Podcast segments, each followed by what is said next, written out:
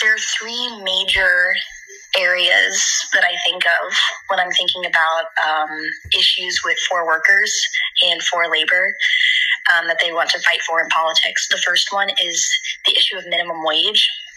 Because right now, a lot of different states in the U.S. have different minimum wages, where like you know, you'll make like seven twenty-five an hour, for example, and that's just like how all I, I don't know, I guess lower end jobs are, but not even lower end. It's just like typical jobs. Like if you're working in a store, you're working in, um, like McDonald's, for example. Like I used to work at this Mexican fast food fast food place, and um, I was making minimum wage when I worked there.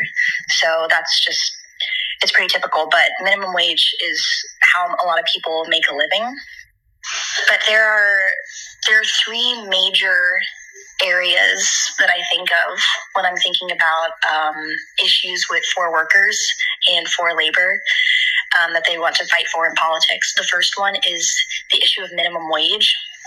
Because right now, a lot of different states in the U.S. have different minimum wages, where like you know, you'll make like seven twenty-five an hour, for example, and that's just like how all I, I don't know, I guess lower end jobs are, but not even lower end. It's just like typical jobs. Like if you're working in a store, you're working in, um, like McDonald's, for example. Like I used to work at this Mexican fast food fast food place, and um, I was making minimum wage when I worked there.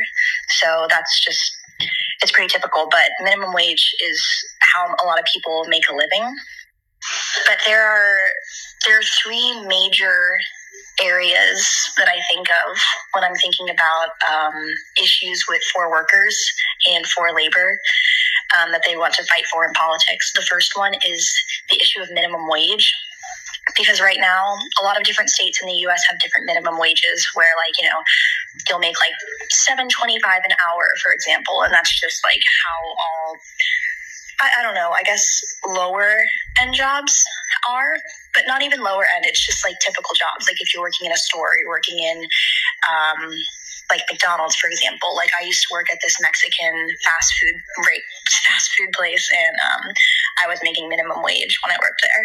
So that's just it's pretty typical. But minimum wage is how a lot of people make a living.